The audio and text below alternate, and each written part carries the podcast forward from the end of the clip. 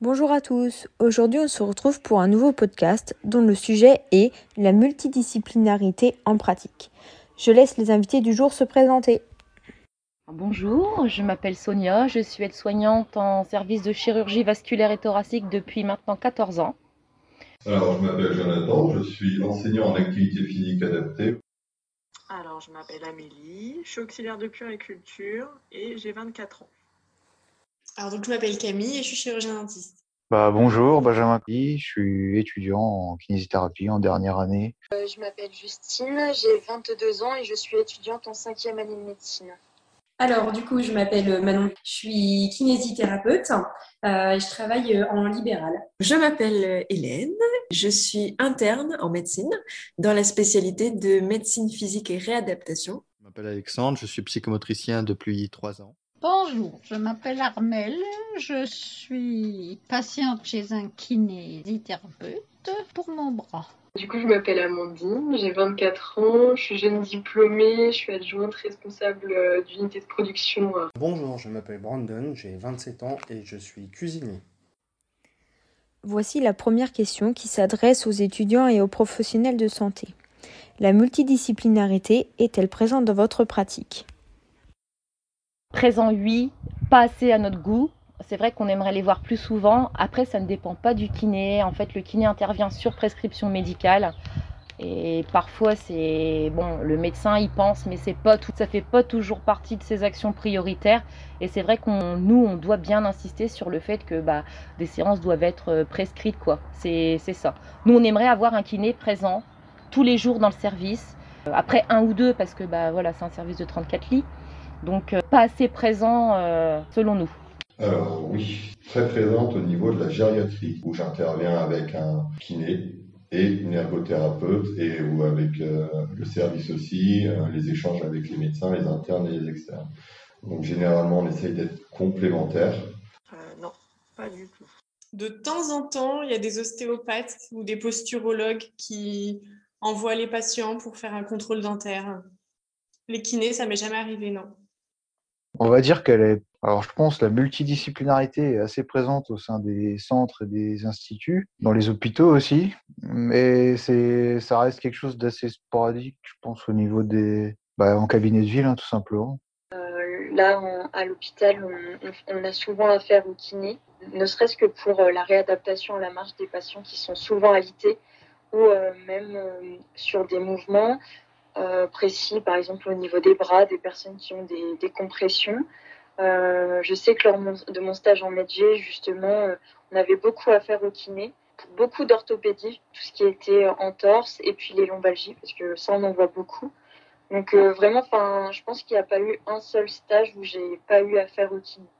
alors, j'essaye un petit peu. Je pense qu'on est limité. Moi, c'est vrai que je travaille avec. alors, avec des médecins soit généralistes, soit spécialistes, avec qui j'échange beaucoup. Euh, j'échange beaucoup aussi avec euh, certains médecins ostéopathes. Euh, et puis avec des, professions en lien plutôt avec la santé mentale, donc avec des psychologues, des choses comme ça. C'est plutôt, plutôt avec ce, type de professionnel que je vais, que je vais échanger.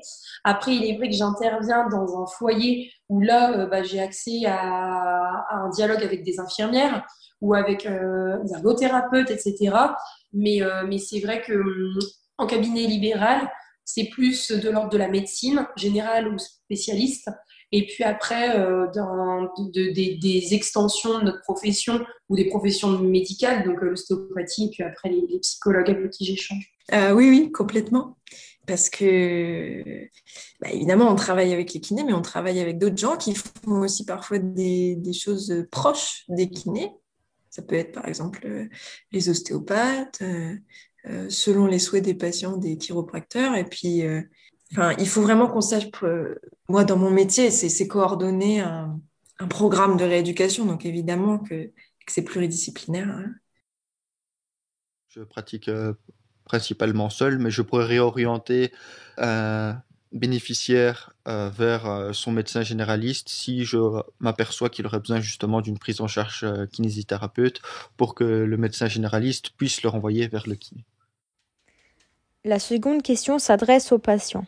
Savez-vous si votre médecin prescripteur et votre kinésithérapeute communiquent sur votre prise en charge?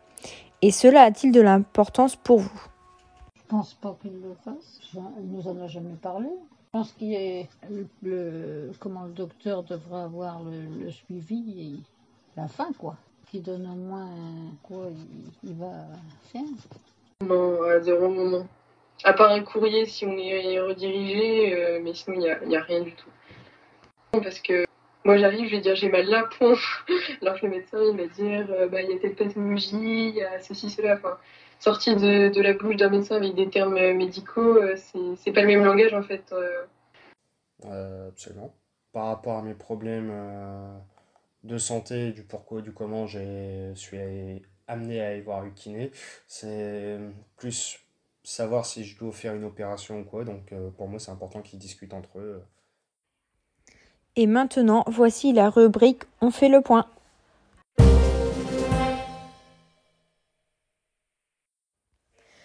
Le défaut de communication constitue une des principales causes des événements indésirables au milieu de soins. Dans certaines situations, les prises en charge uniprofessionnelles montrent leurs limites. Parfois, le praticien est démuni devant la complicité des différents besoins et des soins de santé. La loi du 4 mars 2002 prévoit que plusieurs professionnels de santé ont le droit d'échanger des informations relatives à une même personne afin d'assurer la continuité des soins ou de déterminer la meilleure prise en charge possible. Il se constitue alors un réseau de santé qui favorise la coordination autour du patient et ce, à l'hôpital, en ville ou entre les deux.